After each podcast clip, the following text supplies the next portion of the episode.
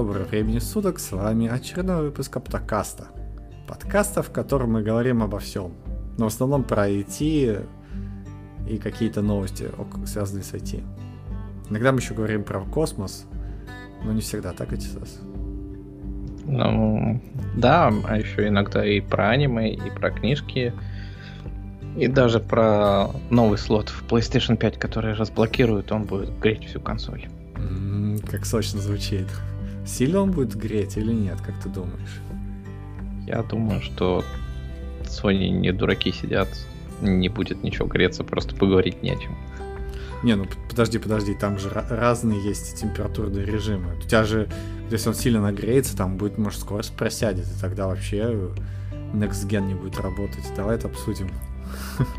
Или вентилятор включится, и он будет шуметь, как эта турбина. Слушай, а на, а, а, а на, этих, на этих слотах есть вентиляторы? Как думаешь? Нет, на слотах нету.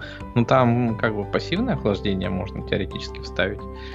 Я его на фотографиях не видел, но слышал, что там достаточно места и для пассивного в том числе. Мне вот, э, мне, мне вот интересно, откуда там тепло появляется? Там, получается, стоит какой-то процессор, что ли, чип, который делает что-то? Откуда делает там тепло? Ну, на самом деле, тебе любой чип вырабатывает э, тепло. Просто потому, что транзисторы в любом чипе работают, и они ну вот да, то есть, тепло. Получается, как перед, перед SSD, чтобы обработать сигнал с SSD, нужно и конвертнуть его в какие-нибудь процессорные инструкции в шину, за чип, получается, так что ли?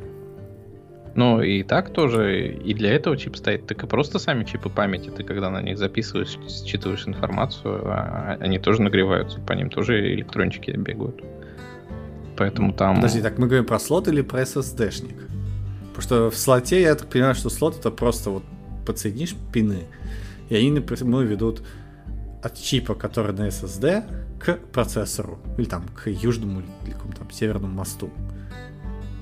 Не, я так понимаю, что все заботятся о том, что вот ты М2 планку поставишь, и она будет греться, и, соответственно, она будет нагревать там все вокруг. М2 планка. В том это числе... Что, М2 планка это все-таки SSD-шник. Ну да.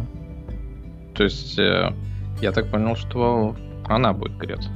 Ага, то есть, ну, то есть, ну, это, это же все, это же меняет все в корне. Можем полчасика поговорить про нее, а не про SSD слот. Да. Потому что сам, сам ну, слот, он не, не греется, это же просто разъемчики, как они будут греться. Ну да. Ну, то есть там история-то в том, что просто все равно консоль, она же не большой у тебя этот диск, и она работает на экстремальных для текущего поколения SSD там частотах и скоростях, и поэтому типа они будут греться эти чипики, и консолька будет это все выдувать и шуметь. Предыстория, я так понимаю, такая. Потому что там типа не очень много места внутри корпуса все-таки под эти SSD, если на них будут ставить там а, какие-нибудь а, а, как они для отвода тепла. Радиаторы. А, радиаторы, да. Такое, да. Ну, я думал, там основной это процессор, а не вот эти всякая мелкая шелупонь, которая греет это. Не, ну процессор процессором, на процессоре-то там вентилятор стоит. Ну там не вентилятор, там, если я правильно помню, тоже радиатор с теплотрубками, которые уже идут к куда-то там к радиатору, который рядом с вентилятором. Вот. А вот эта байда, ну, она что же экстремальная. И я так понимаю, сейчас уже ставят на некоторые М2 диски радиаторы.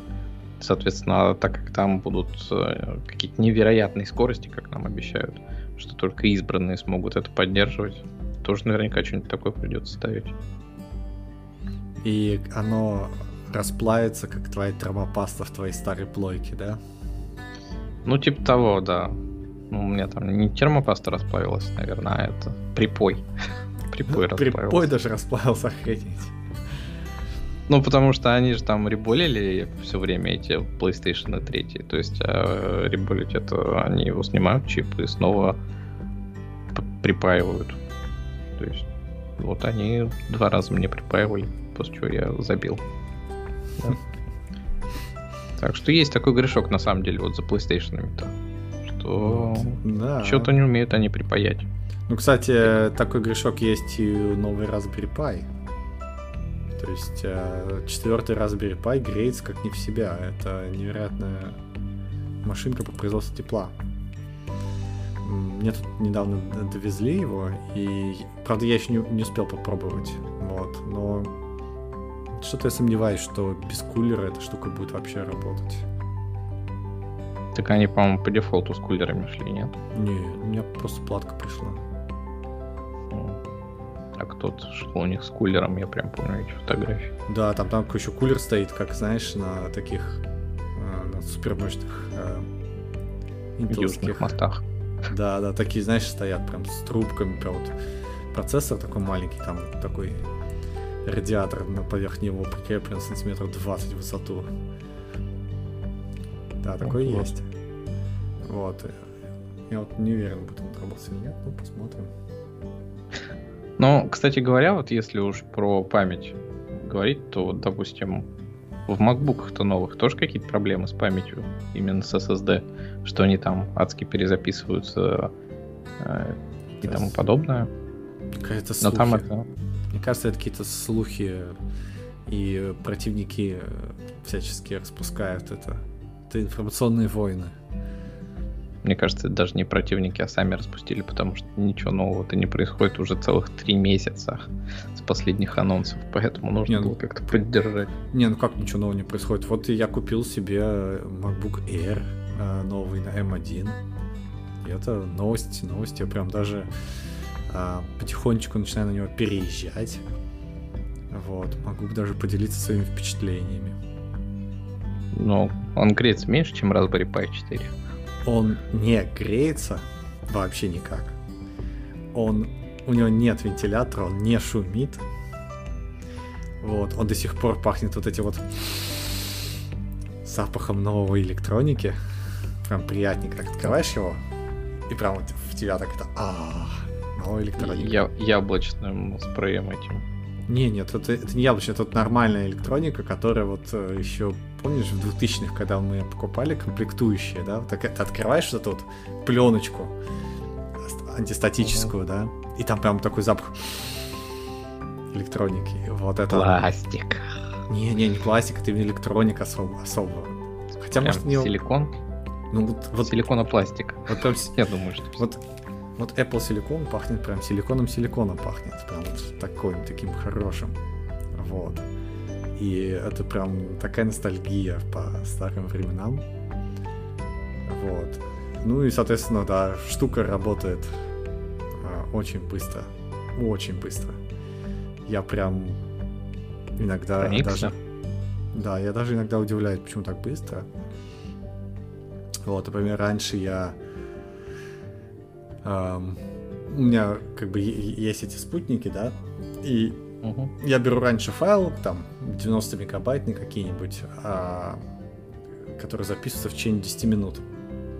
Вот. И э, пытаюсь найти там данные. Ну и запускаю, соответственно, разные программы с разными конфигурациями. Пытаюсь обработать эти файлы с разными конфигурациями. Вот. И раньше ты запускаешь, и так, ну, окей, э, начинаешь заниматься своими делами. А тут я запускаю, и он сразу отрабатывает. Я такой, подождите, подождите. Настолько быстро. Ну да. Ну, то есть я так, «О, о, как, как так? Вот. Хотя, да, и э, у меня же на Java все обрабатывается. Вот.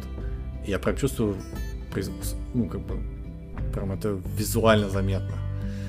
Я поставил себе 11 Java, которая собрана под M1. Сейчас только. Azul делает такую. Вот. OpenGTK еще не поддерживается. А, вот, но Azul молодцы.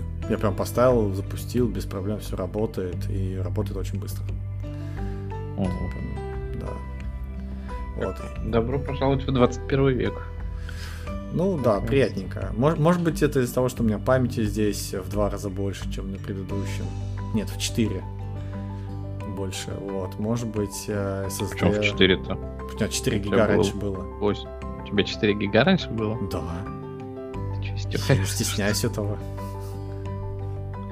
А, 2021 год на дворе. Ну, чувак, э, и что? Э, ну, то есть, э, мне этого хватало, реально мне этого хватало. Э, вот. Ну, факт в том, что... Ну, вот что-то мне кажется, что ты сейчас, когда сядешь обратно за свой комп, ну, сейчас еще, конечно, рано, но через пару недель, когда ты совсем привыкнешь и совсем переедешь, будешь возвращаться к второму компу, тебя будет это несколько раздражать по скорости. Ну, да. да. Мы с ним много пережили, то, но, к сожалению, да, он уже устарел. Не то, чтобы тебя все устраивало, ты просто лучшей жизни не знал. Как есть такое выражение, ничего слаще морковки не ел. Ну, я говорю, возможно, да. То есть, вот то, то, что сейчас я сравниваю, да, вот то, что мне М1 появился, да, это, конечно, классная вещь. Единственный э, минус э, некоторые мои приложения, которые мне нужны для всех радиоэкспериментов, они не компилируются под M1 вообще никак. Ну да. Вот, это, это первая пр- проблема. То есть есть, там есть какое-то гугловое приложение, которое детект, ну, как бы определяет э, тип процессора для того, чтобы другое приложение могло лучше подобрать, лучше процессорную инструкцию подобрать. Вот, и вот они вообще никак ничего не поддерживают. Так, а там же должна быть этот, как он называется, приложение, которое эмулирует x86. Да, Розетта. Розетта есть, она отлично работает, я Eclipse могу запустить, то есть вообще без, без проблем. Но я же компилирую этот э, под ARM, то есть я когда запускаю GCC, там C-Lang, да, он же мне говорит, а, ARM, чувак, ARM 64, все, вперед. То есть вот такие дела. Вот. Еще из, э, еще из такого не, странного, непонятного, почему-то Homebrew ста- начал устанавливаться в Opt Homebrew. Раньше он... Ну, там же была какая-то история с э, юзерами, что типа они всячески пытаются избежать крутого доступа, в том числе. Ну, раньше Brew просто делал сим-линки в User Local Lib, да, то есть ты устанавливаешь uh-huh. какой-нибудь через Brew библиотеку, вот, и он тебя устанавливает физически ее в куда-то к себе, там, user cellar, по-моему, или что-то такое, user local cellar, ну, неважно, короче, в свою какую-то папку. А потом делает sim-link в системный путь. Тогда uh-huh. любую программу, собственно, ну, как бы я могу собирать, потому что по умолчанию, да, компилятор ходит в свою системную папку user local lib, там куда. Вот и компилируется. А сейчас не так. Это немножко досадно, конечно, но я думаю, я переживу. Вот. Ну, Что-то вот куда-то вот такое чувство, что Homebrew пошел не туда, свернул где-то в неправильную сторону. А его постоянно Apple же прессует. То есть, точнее, никак, не его конкретно, да, специально, а, вот Homebrew не должен работать, а Apple постоянно прессует всех э, своей безопасностью. То есть они изобрели э, пермиссии, которые, э, которые даже судо не тебе не поможет. Да? То есть uh-huh. вот ты, у тебя судо, ты можешь написать судо хочу, а она говорит, нет, не можешь, чувак, нет, мы тебе не разрешаем. Вот. Э, и это как бы странно, да. То есть я, я точно знаю, что я хочу, например, симлинку создать. Нет, чувак, ты не можешь создать симлинку в user Даже с хм. помощью судо. Вот. Потом у них вот эти системные библиотеки, которые есть, они залочены.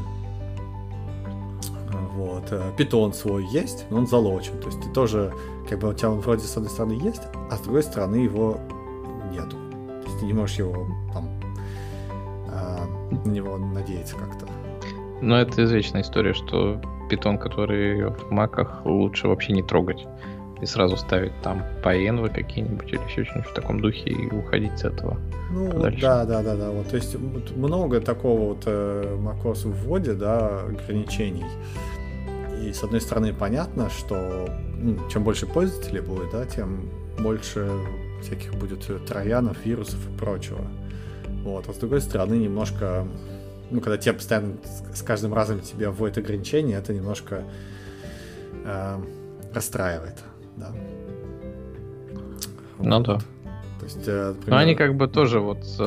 Это же big deal пакетная система, да, для всех, кто программирует, скажем так, конечно, да, наверное, для художников-то плевать.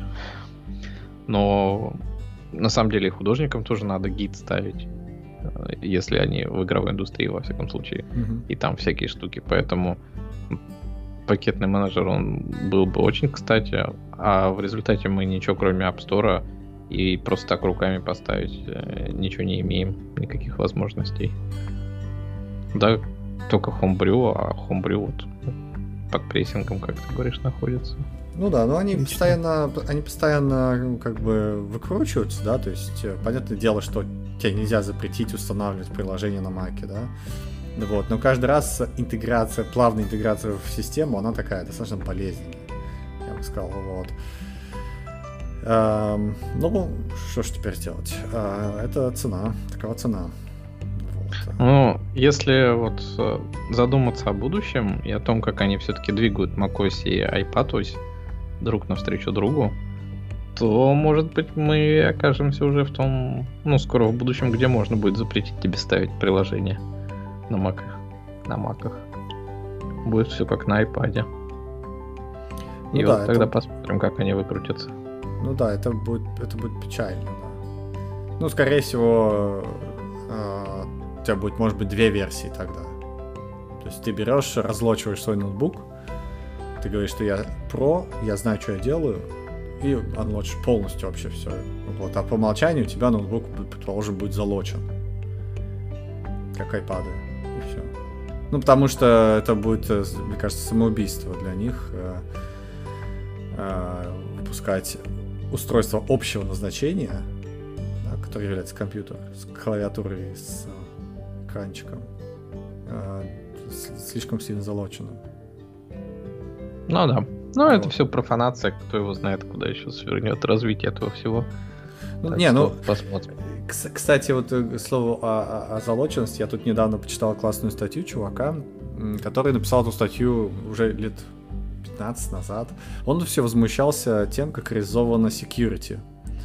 Вот, и он такой возмущался, ну, на, на уровне, знаешь, в 90-х годах, когда у него был Unix, вот он возмущается, как э, там судо, зачем тебе судо, зачем LS, и вот эти вот, как все это защитить.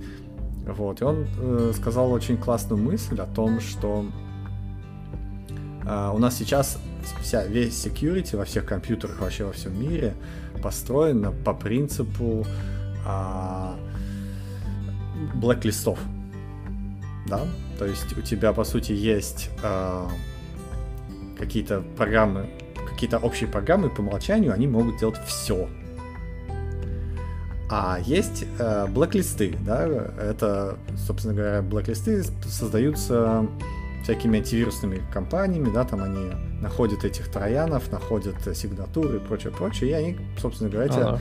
э, создают ну, условно, условно, да, условные блэклисты вот эту программу нельзя запускать и прочее.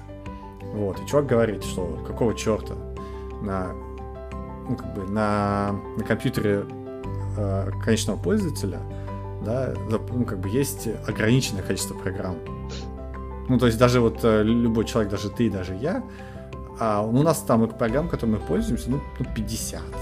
Ну, может быть, ну, окей, не 50, но может быть 100.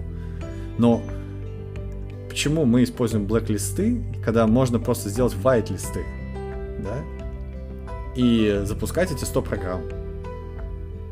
Ничего не мешает. И это как раз э, очень сильно пересекается с идеей App Store, да, где, ну, зачем тебе запускать какие-то странные программы, если все программы, как бы, вот их 50 штук пользователь больше ничего не запускает. Вот. Ну, вот на самом деле Mac App Store тебе и пришел. То есть сейчас фактически все, что ты ставишь не из, не из него, у тебя начинает требовать э, какие-то специальные подтверждения, тебе нужно куда-то там пойти, кнопочку нажать, как, допустим, с тем же самым хайджеком, который у нас не запустился тут не, не так давно. Ну, и да. вот не добавили его в whitelist, и что теперь делать? Ну так, нет, э, смотри, тут идея скорее более философская, чем техническая. То есть технически это просто фигово реализовано. То есть, по сути, я как э, пользователь компьютера, я должен прийти и сказать, я хочу явно да, явно, вот он мое приложение, вот я его сейчас хочу явно запустить, да, и ты ходишь это явно делаешь. Вот. И этих разрешений, этих white-листов, их очень мало, поэтому достаточно безопасно э, запретить все остальное вообще запускать. Тогда никакие трояны, никакие, э, э, никакие посторонние приложения не смогут скачаться и запуститься у тебя на компьютере. Ну да. Вот. Ну, Просто сейчас это реализовано фигово, да, сейчас вот они придумали App Store, да, вот, вот, вот, вот так вот они его придумали, да, а, что чуваки должны ставить явно, кликать и явно указывать, что они хотят поставить. Ну, вот. Но никто же тебе не запрещает тот же самый, не знаю, какую-нибудь библиотеку, да. Какую библиотеку ты знаешь? Допустим, Nginx. Никто же не запрещает тебе Nginx запаковать в App Store. Никто? Никто. Ты просто берешь и пакуешь его. Вот и все. Другое дело то, что Nginx не спешит да, это все делать точно так же, как и куча других установщиков. Ну да, да, да, просто есть и для этого Brew. Да, есть uh-huh. Есть все нормально, как бы, то почему бы не использовать Brew? Он уже всех устраивает. Вот. А, но по факту ты можешь пойти и запаковать, сказать, вот я такой-то разработчик, да, вот, вот мой build. Почему бы и нет? Вот. Я, правда, не уверен, как э, это связано с policy, да, App Store, там нужно приложение паковать или библиотеку можно запаковать конкретно. Это вот загадка. Приложение библиотеки ты не можешь так качать. То есть почему я говорю, что вот пакетный менеджер э, Брю страдает, а Apple что-то ничего не предложит. Альтернатив никаких. И они даже для разработки там под всякие эти ну, соответственно, опять-таки под все свое тоже же пакетный менеджер не предоставляют. То есть там есть эти бинс, угу. а, они тоже сторонние. Так, э, Како, какого подс? Нет, не бинс, какого подс? А, я, я, я тебе скажу почему. Потому что они тебе физически не могут предоставить а, все эти как бы библиотеки. Этих библиотек миллионы, миллиарды, там этих пользователей этих разработчиков, их тысячи. Вот, и предугадать, как, какие нужно, как, как связи библиотекам, как, как их там поддерживать, с чем они совместимы, macOS тебе никакой гарантии не даст. Ну, потому что это дофига ресурсов. Ну, тут же это на самом деле вопрос не macOS, а вопрос языка, на котором ты разрабатываешь. А они фактически владельцы Objective-C и Swift. И вот они там что-то не особо предлагают такие решения.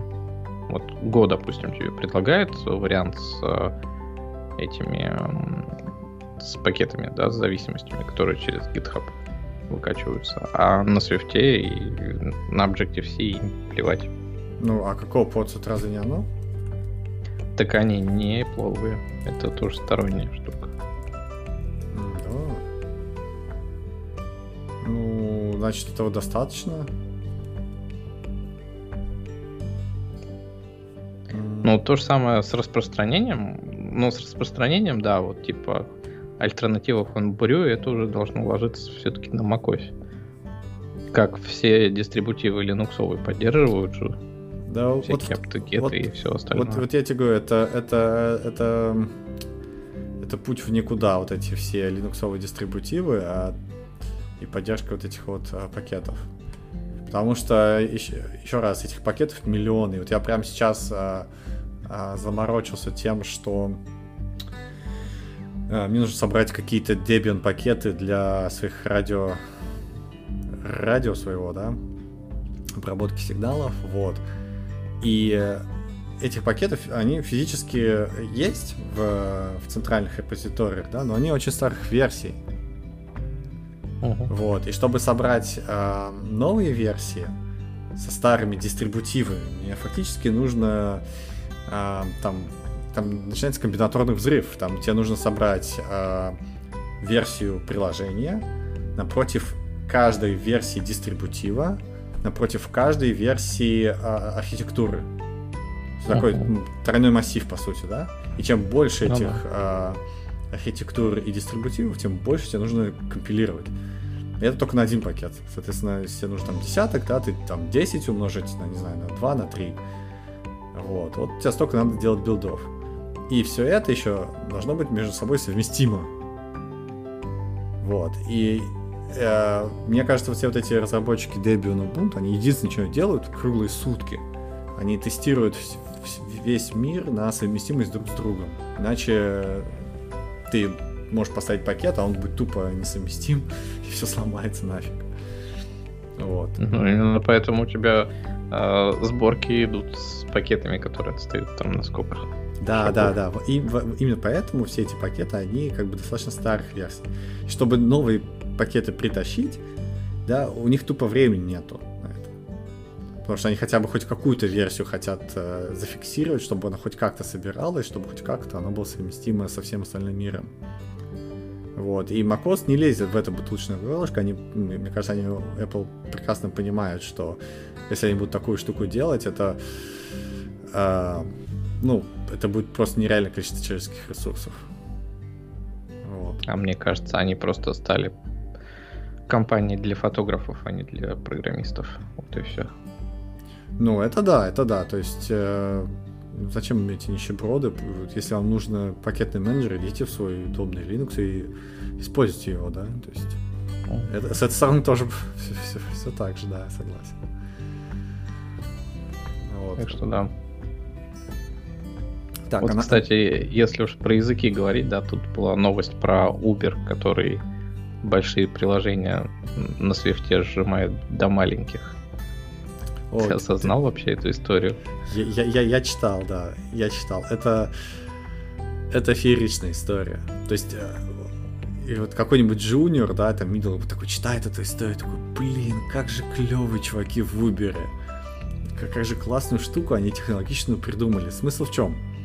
А, чем меньше приложения у тебя в iOS, да, ну, то есть Uber померил, да, чем менее приложений, тем больше пользователей. Как-то ну, так. не совсем так. Или там, чем там есть, э, ли, там есть лимит, что если у тебя приложение сейчас, по-моему, больше 200 мегабайт, еще не так давно было 100 мегабайт, то ты не можешь его просто так скачать через э, сеть э, сотовой связи. Тебе нужен обязательно Wi-Fi. И, соответственно, да, чем меньше у тебя приложение, ну, первое отбрасывание пользователей это вот эти вот 200, 200 мегабайт, потому что просто пользователи не будут качать, если у них нет Wi-Fi.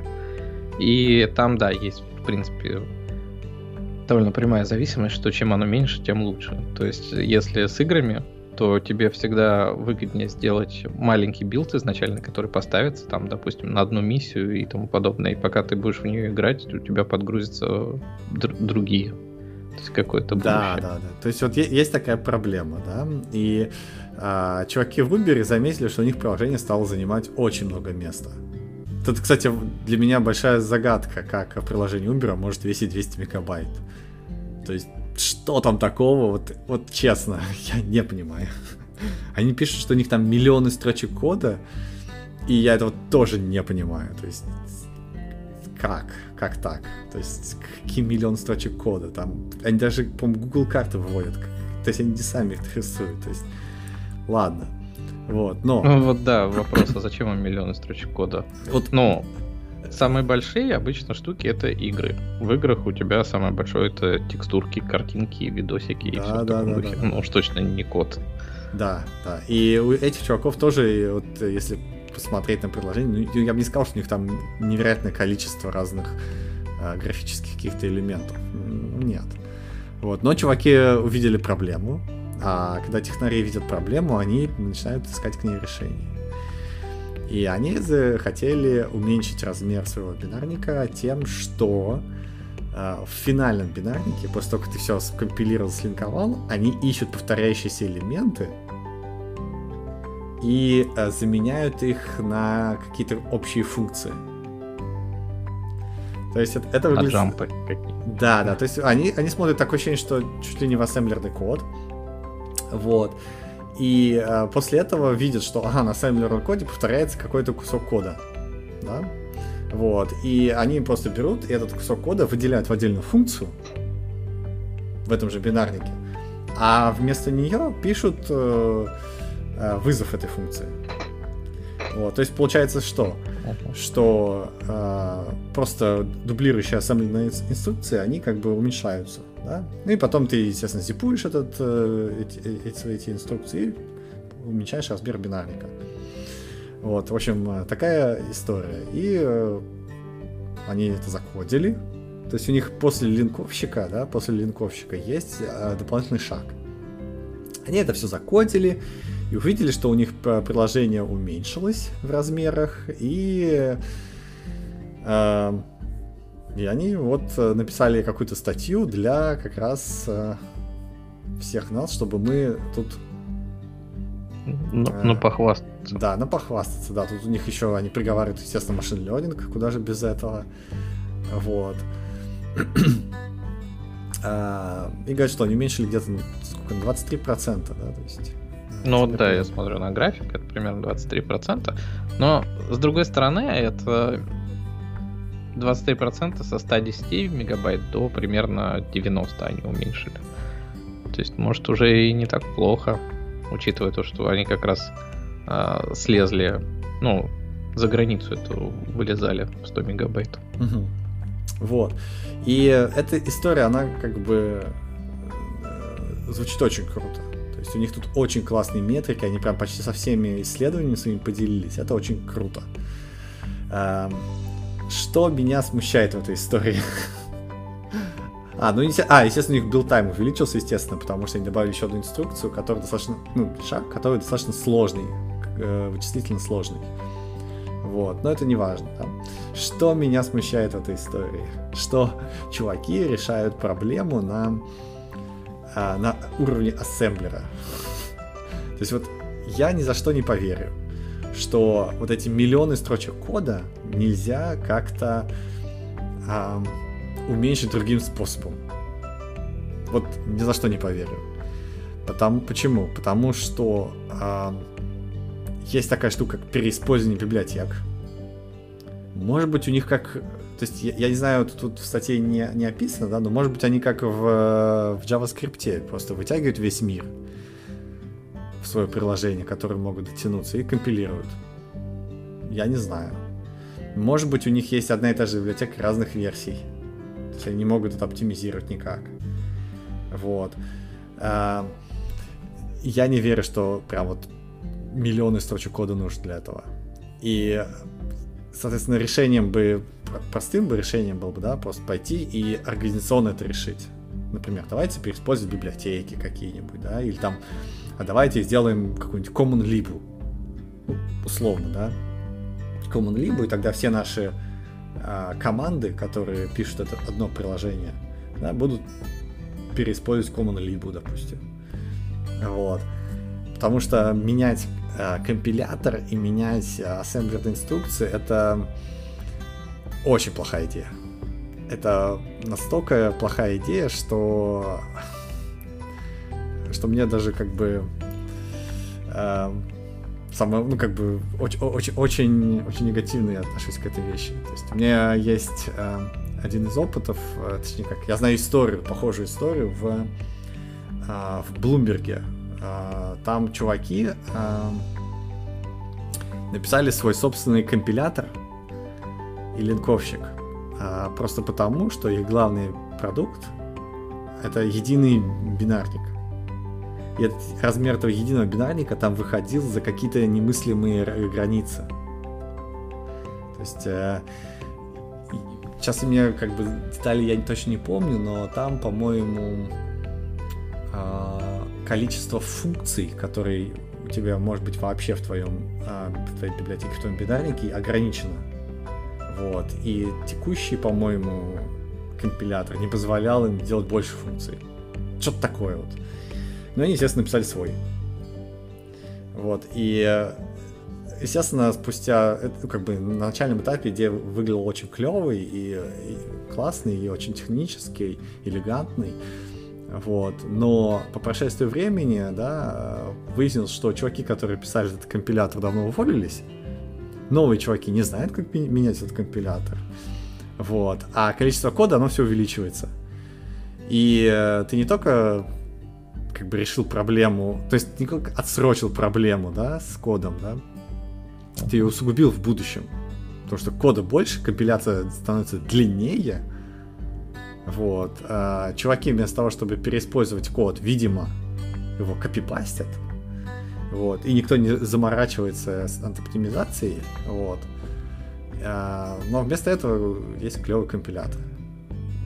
И вот, э, вот та проблема очень похожа на вот эту уберскую проблему, которую я сейчас вижу. Ну, как бы в Uber это может быть программисты покруче, чем в Блумберге, и они смогут разобраться. Но я так понимаю, вот если прикинуть, да, то они сэкономили примерно 20 миллионов строк кода. Нет, 20 миллионов символов они сэкономили. Соответственно, в строчках кода это там, допустим, на 120 делим. У тебя какой ширины строка? 300. 300? Допустим, на 300 поделим. То есть они сэкономили 70 тысяч строк кода всего лишь. Причем это не строк кода. Это ассемблерных инструкций. То есть смысл в чем? Э, они ну, оптимизируют да, не код, а ассемблерные инструкции уже. То есть, когда ты скомпилируешь, у тебя может быть очень много повторяющихся ассемблерных инструкций. Ну вот. вот они повторяющиеся, но фактически же это у тебя повторяются строки. Не а. Вот, например, в примере, который они дают, они говорят, что у нас есть call Swift release, да, э, у них там какая-то была call Swift release, и что-то там XOR, ORX, что-то какая-то такая а, особенная инструкция. Это штука, которая добавляется при автолокации, авторелизе э, объектов. И это добавляется этим, я так понимаю, компилятором. То есть uh-huh. компилятор добавляет какой-то повторяющийся код постоянно. Ну да. Вот. Э, то есть они, конечно, молодцы, что смогли это сделать. Но мне кажется, эффективнее было просто пойти в Swift и сделать им pull реквестик. Ну, и это тоже, да. Но вот сразу возникает вопрос, а если они такие умные, что они компилятор э, э, докручивают и срезают количество нагенерированного кода, да, грубо mm-hmm. говоря, чего ж они сразу писать-то нормально не стали? Так в ну, том-то то и дело... Почему они не разделили там в, библиотеки? В, в том-то и, и дело, что мне кажется, вот мне кажется, что это две совершенно разные команды. То есть есть команда фронтендеров, да, которая пишет на свифте, а есть команда хардкорных, э, не знаю, хардкорных чуваков, которые они, они наняли там, не знаю, год назад, которые как могут тебе тюнить перформанс на конкретном железе. И да. мы все знаем таких людей в своей компании. Да, и мы все их знаем. Может быть, они наняли как раз именно тех самых чуваков из Блумберга. Вот. А, которые ушли, написав компилятор, да? Вот. И это две разные команды. Вот, вот гадалки не ходи. И те чуваки, они как бы вольные художники, да, они как пишут как на JavaScript, видимо. Вот. Милли, у них миллионы строчек кода там, какие-нибудь, видимо, фича-флаги даже, да. Вот и прочее, прочее, прочее. А есть чуваки, которые нравятся ковыряться в железе. И вот они друг с другом не разговаривают никак. И те решают а, свою проблему тем, что они умеют делать. Они умеют компиляторы писать. Ну, вот. на самом деле я был тоже в ситуации, когда а, были отдельно выделены люди, которые а, отвечали за производительность и за вот, э, ну, такие какие-то штуки, оптимизацию, грубо говоря, кода и всего остального. И я понимаю, что они не то что не разговаривают, они возможности такой не имеют, они на разных планетах находятся, такое чувство. Ну что... да. Да даже смотри, если это организационно разные команды, то ты не сможешь прийти, то есть ты такой бэкэндер, знаешь, ассемблер, да, ты не можешь прийти к фронтендеру и сказать, чуваки, а давайте вы не будете копипастить. На тебя посмотрят, как на, как это, на идиота скажут, чувак, а, а мы как хотим, так и делаем знаешь, мы тут agile, например. Ну, то есть они все что угодно могут сказать. Мы agile, мы тут, нам нужно быстро фичу сделать, или у нас это не по дизайн guidelines. Видишь, дизайн guidelines, да, там у нас э, 10 лет опыта, и вот мы 10 лет следуем одним и тем же правилам, и мы не можем делать по-другому сейчас.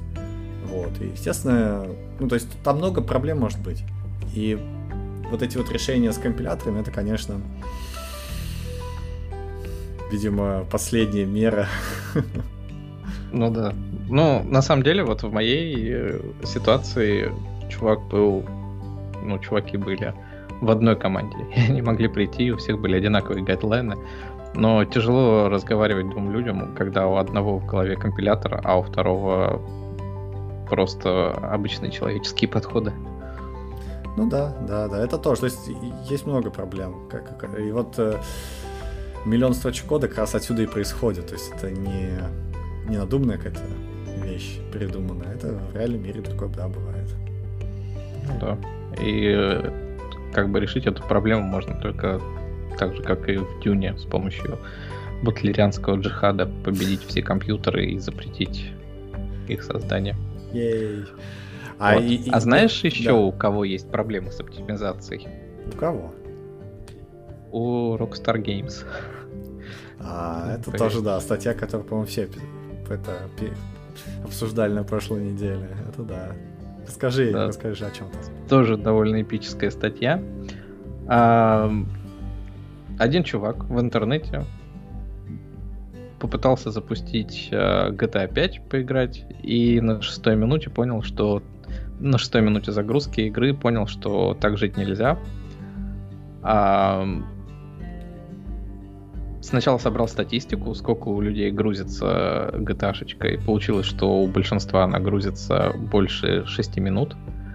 Потом он полез разбираться, что же там так долго грузится, и в результате пришел к выводу, что это загружается JSON-файлик с, ну, видимо, со списком айтемов и всего остального. И решил написать пару хаков, благо он сидит на винде, и daily инжекции он, ну, и он знает, что такое daily инжекции, и он смог э, ускорить, собственно говоря, эту загрузку, опять-таки, в разы, несколько раз. Uh-huh, uh-huh. А, просто оптимизировав. Ну, у него там два хака на самом деле. А, один, если я правильно помню, со строчками, что он там типа кэшировал указатели настройки, и это ускорило производительность. А второй, он выбросил какие-то проверки, которые типа не обязательные. Из серии, что в, в JSON при его парсинге проверялось а, наличие только одного упоминания каждой вещи. Хотя на самом деле там физически не может быть двух вещей, потому что это на стадии записи где-то там проверяется, если я правильно помню. Вот, и это ему помогло, да. А. Мне интересно, как он э, хайджек сделал. Там же, наверное, какой-нибудь Денува стоит.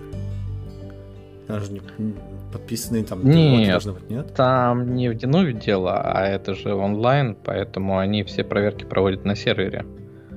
То есть, э, когда у тебя контрольное, ну, управление, да, контроль твой начинает не соответствовать, то просто тебе игра в твоих ну, в твоего пользователя на сервере не, не будет записывать всякий шлак. И так тебя контролируют, а не через Динувы. Динувы это для локальных игр. Так, а это онлайн, там... это разве он э, прям, прям, а, окей, окей, интересно. Я просто думал, что для, для всех, почему бы нет, сделать э, так, такую штуку. Просто а, вирусы, это же так же они же работают. Они в диалоге себя прописывают, вот, при этом они прописываются так, чтобы контрольная сумма совпадала. Ну да. Вот, и это э, интересно. Чувак молодец. Чувак прям клевый. И он, надеюсь, возьмут в Rockstar, и он там что-нибудь закодит. Я думаю, что нет.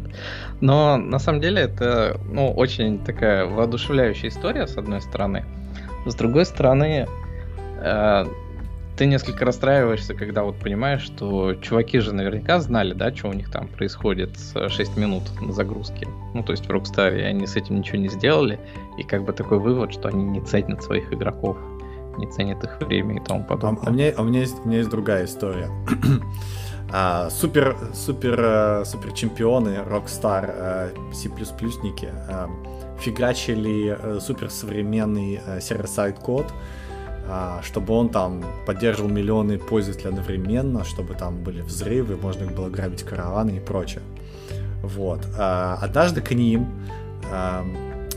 одним очень жарким летом на стажировку пришла делегация супер подающих надежды чуваков из Стэнфордского университета. Но они, естественно, решили их взять, почему бы и нет. Вот, и интерном, да. Вот, и, естественно, какое задание дать интерну? Ну, ты не можешь дать ему сервер-сайт код, да, потому что там э, кровь кишки и, и, в общем, там ну, туда не стоит лезть, особенно на, накануне релиза. Поэтому что они сделали? Одни одному дали казино делать, а второму дали писать документацию, а третьему дали загрузить просто json потому что задача очень простая, и она очень стандартизированная. То есть, ну, то есть, проще, чем э, распарсить э, json да, ну, как бы задач не бывает. Вот. И заодно там юнит-тестики можно было бы попросить ее сделать, чтобы прям все как вот для джуниоров подходит. Вот. Ну, им, естественно, сделали, и они были рады, потому что штука-то работала. Вот. Ну, когда все это пошло в золото, да, чуваки просто, естественно, смержили этот код. Он проходит тесты, все отлично. Вот. И с тех пор они забыли об этом. Но бомба взорвалась спустя несколько лет. И дальше окончание истории мы уже знаем. Ну да. Но на самом деле у меня есть история из жизни, примерно про такое же. А, и смысл в том, что даже не обязательно быть интернами, а ты просто на коленке что-то собираешь, чтобы оно работало у тебя вот здесь и сейчас. И, конечно же, там не заботишься об оптимизации и ни о чем, а вот через несколько лет это действительно выстр... выстреливает. И, допустим, у нас была история, что мы конфиги писали в XML, а можно было писать, собственно говоря, такое дерево как конфигов этих, и они друг в друга разворачивались для того, чтобы распарситься. И, в общем, там получалась такая адская О в квадрате и, еще хуже, да, ну, то есть там парсеры просто пробегали все время а, и смотрели, можно еще что-то развернуть? О, можно, разворачиваем. Потом еще раз такие, а можно еще что-то развернуть? О, можно, еще раз разворачиваем. И вот это вот дерево, оно могло там расти до бесконечности. И это, конечно, там не, не шло в релиз, но это происходило на стадии сборки. И через пять лет жизни проекта сборка стала занимать полтора часа. И как бы... Неплохо, неплохо с одной стороны, ты такой, окей, с этим надо что-то делать, а с другой стороны, там уже такие огромные массивы информации, что ты а, просто так эту проблему не решишь. И тебе проще, конечно, сходить кофе попить или запустить сборку во время обеда, чем вот это, с этим посидеть разобраться.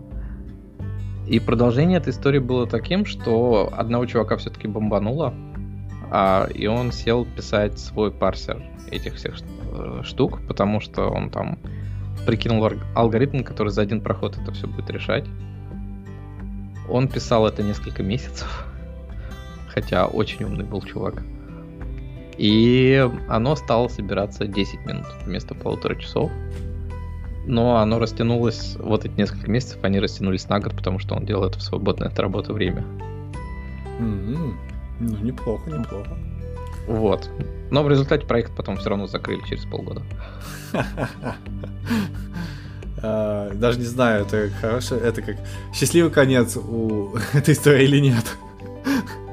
Такое, да. Ну, чувак победил, как бы показал, что жить можно, а, но, конечно, это да. То есть такая проблема. И вот такие проблемы, они обычно возникают, конечно, там через несколько лет после запуска проектов. И сразу ты ну, про это легко не подумать в начале.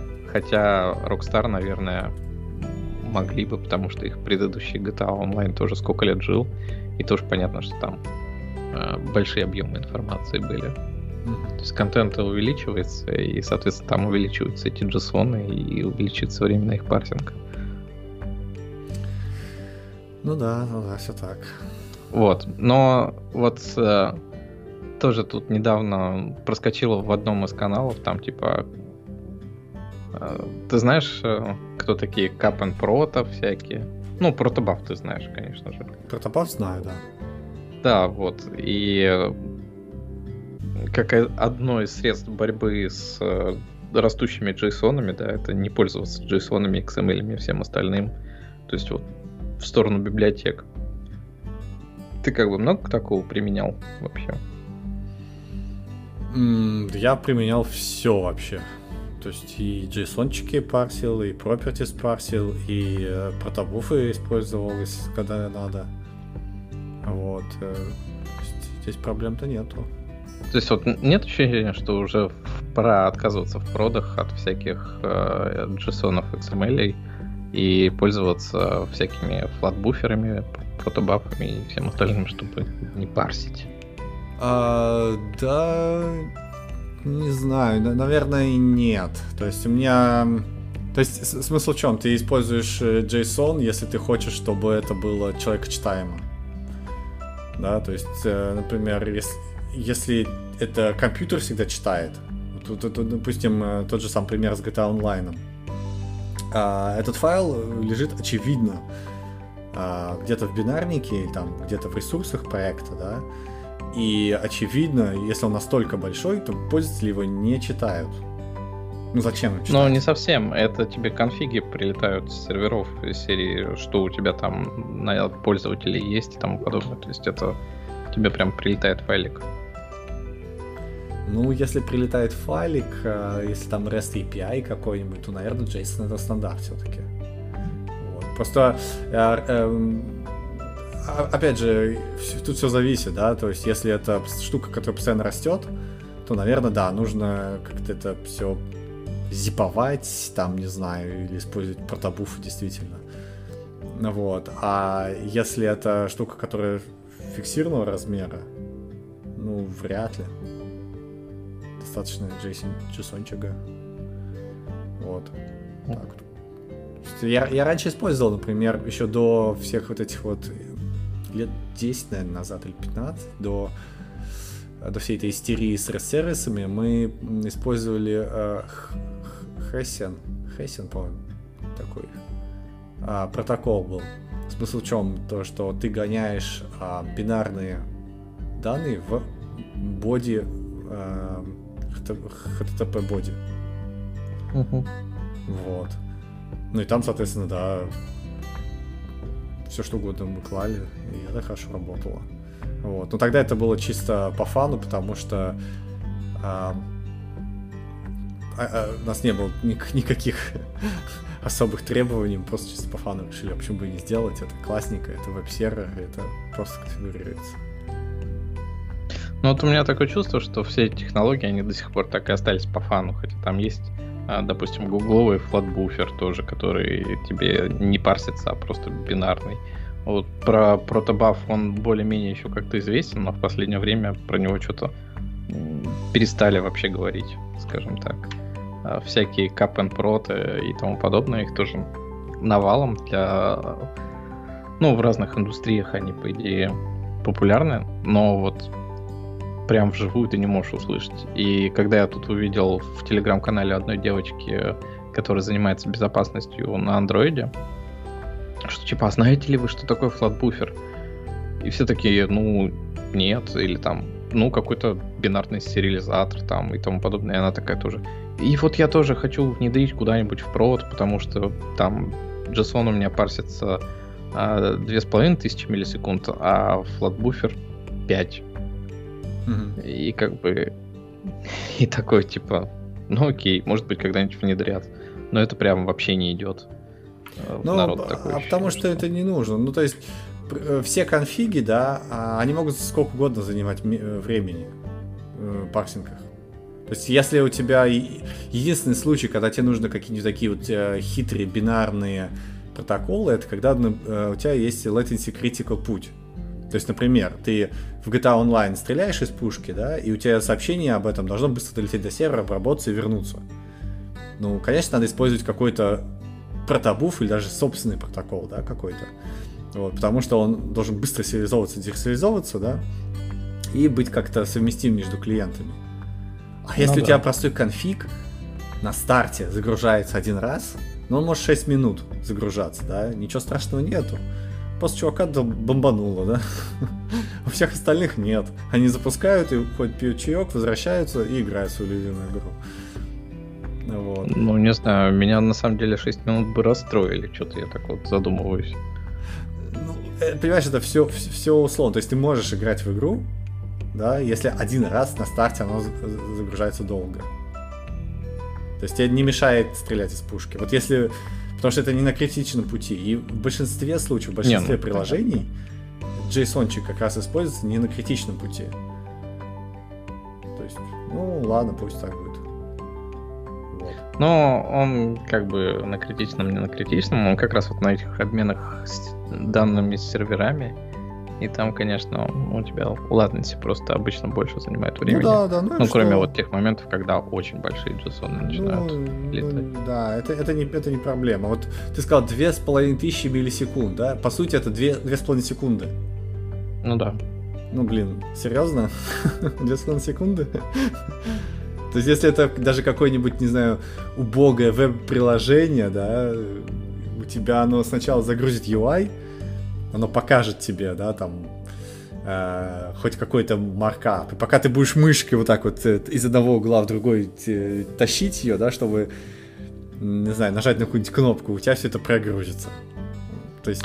Но это у тебя, а если смотреть на серверную, допустим, часть, да, то там же у тебя один сервер обслуживает тысячи клиентов, и вот так вот ты возьмешь, запользуешь флатбуфер, и у тебя будет десятки тысяч уже.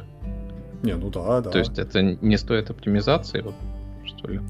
Ну, а, опять же, да, тут все надо мерить. Я, я бы так честно не, не сказал бы, что здесь стоит мерить, да. То есть если действительно у тебя есть э, bottleneck, или там ты хочешь там медленно в железе обслуживать больше клиентов, да, то, наверное, да, стоит по, а, позаботиться оптимизации, да, вот, например, я так делал.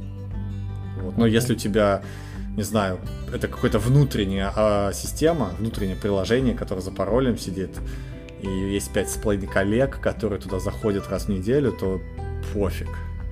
Реально пофиг. Ну да. Вот. Еще одна штука, вот я когда эту статью читал, я вспомнил, что, наверное, лет 10 назад это была похожая история с цивилизацией чувак на Хабре написал статью, что он вот в цивилизации, ну, у него долго грузились э, карты уже на последних стадиях, да, большие. Это он, наверное, про цивилизацию 4 или 5 говорил. Наверное, про 4. Да, да, я помню эту статью. Помнишь статью? Да. Вот, да, что он там, типа, тоже говорит, ну, прям невыносимо, долго, все в таком духе. И он там оптимизировал, а, соответственно, хранение информации про тайлы. И делал там какие-то вот эти вот списки этих тайлов с Ссылками и тому подобное. Проблема в том, что вот я хотел найти эту статью там ну, последние лет пять, и я не смог ее найти. Угу. То есть она как-то потеряна для истории оказалась. Ну, на самом деле, да, это да, я, я, я даже, который чувак, который в цивилизацию играет, ну так, э, редко достаточно, я ощутил проблему. То есть у меня реально в каждой игре в цивилизацию, в любой версии, третья, четвертая, пятая, в любой версии в конце игра адски тормозит. Невероятным образом тормозит. И э, я прям вот когда он, я помню вот это, вот это ощущение, когда я начал читать эту статью, я такой, да, это про меня. Это боль. Ну вот, тоже, видимо, эта статья, скорее всего, также пойдет где-то на обрывках истории, потеряется на обломках. Mm-hmm. Вот. Хотя это на английском, а та была на русском. И вот, блин, так хотелось бы ее найти. Так что, если кто-то из слушателей пришлет нам ссылку, будет, будет очень классно. Будет очень классно, да. Um, ну что, у нас еще у, у нас есть какие-то темы, но я не знаю, ты как, хочешь в них пойти? Время-то уже достаточно прилично, мы тут э, с тобой наговорили. Может быть, э, в тему наших слушателей двинем? А в темах наших слушателей у нас остался только Telegram, который бабло считает, начал считать. И невероятно этот реальный Том Круз. О, да, да, да. А, абсолютно реальный Дуров и невероятный Том Круз. Даже так. Да, ну, те, если говорить про Телеграм, то Дуров молодец, все правильно делает. Ну, нет. Почему? Ты же знаешь, почему у них денег теперь не хватает? Потому что у них э, рост безумнейший. Ну, не совсем. Они еще кредитов набрали на то, чтобы запустить э, Telegram а, Open Network. Да, да, да. И теперь с этим нужно тоже расплачиваться. То есть они фактически года три, получается, прожили на деньги, вот, которые они собрали на объявление о Telegram Open Network, и вернуть они все эти деньги не смогли конечном итоге. Ну, логично, и вот да. теперь они думают, не, ну это, как это, им... Это, да, это, это, это история с Тоном, это, по сути, ну, печальная история, но она случилась не, не год назад, два года назад. Вот. В прошлом весной стало понятно, что все уже закрыто. Да, да. Вот, поэтому то, что они начали как-то... Мне кажется, в последний год как раз Дуров и компания, они очень плавно двигались к монетизации. То есть вот эта вот вся истерия э, по поводу App Store, да, что 30% надо платить, вот, э, какая-то более мягкая политика в России появилась, что чуваки все-таки хотят, хотят как-то выходить на монетизацию, хотят э, находить деньги. То есть ты не сможешь вернуть там миллиард с лишним денег э, за год, да, если у тебя его нету. Вот, поэтому они сейчас как раз работают на монетизации, и в том числе для того, чтобы вернуть все это инвесторам.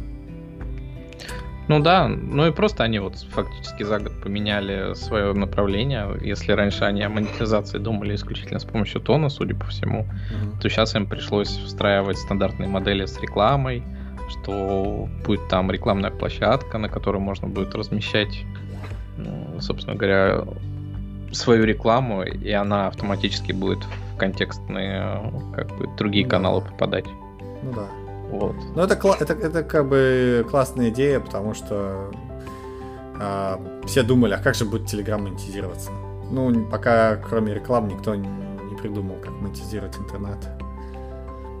Ну да. Так что скоро мы будем видеть в своих каналах рекламу. Да мы и так и видим, come on. Она сейчас, правда, такая персонализированная, то есть промо, по сути. Но ну да. то же самое есть. Но в результате она никуда не денется, и у тебя добавится еще немножко рекламы. Ну, то есть, как с Твиттером, да, он же тоже не сразу вводил эти рекламные штуки, и ну, постепенно да. их становилось все больше и больше и больше.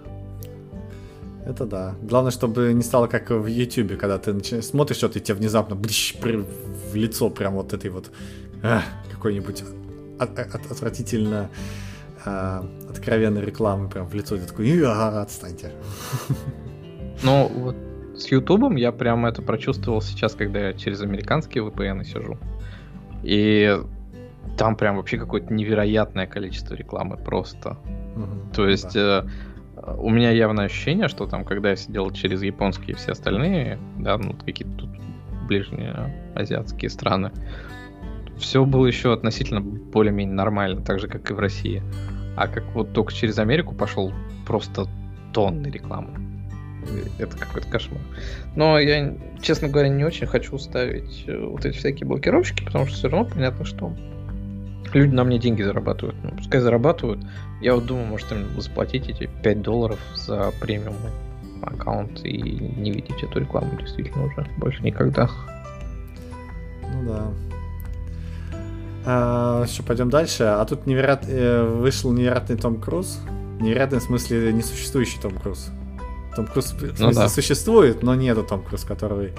В ТикТоке обнаружился канал, в котором э, том, дипфейк Том Круза говорит, э, жестикулирует и всячески походит на настоящего Том Круза.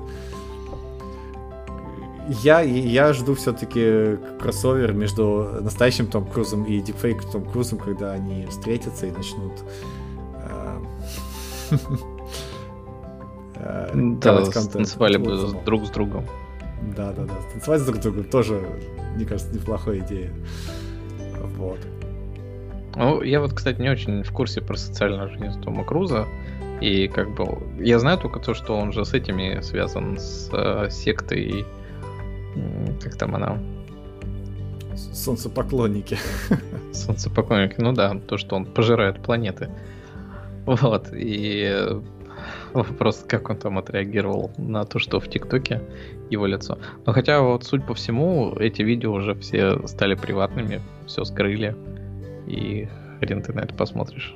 То есть ну да, видимо. Общественность пришло. отреагировала, и теперь дипфейк. Я жду просто других дипфейков, не только с Томом Крузом, со всеми остальными.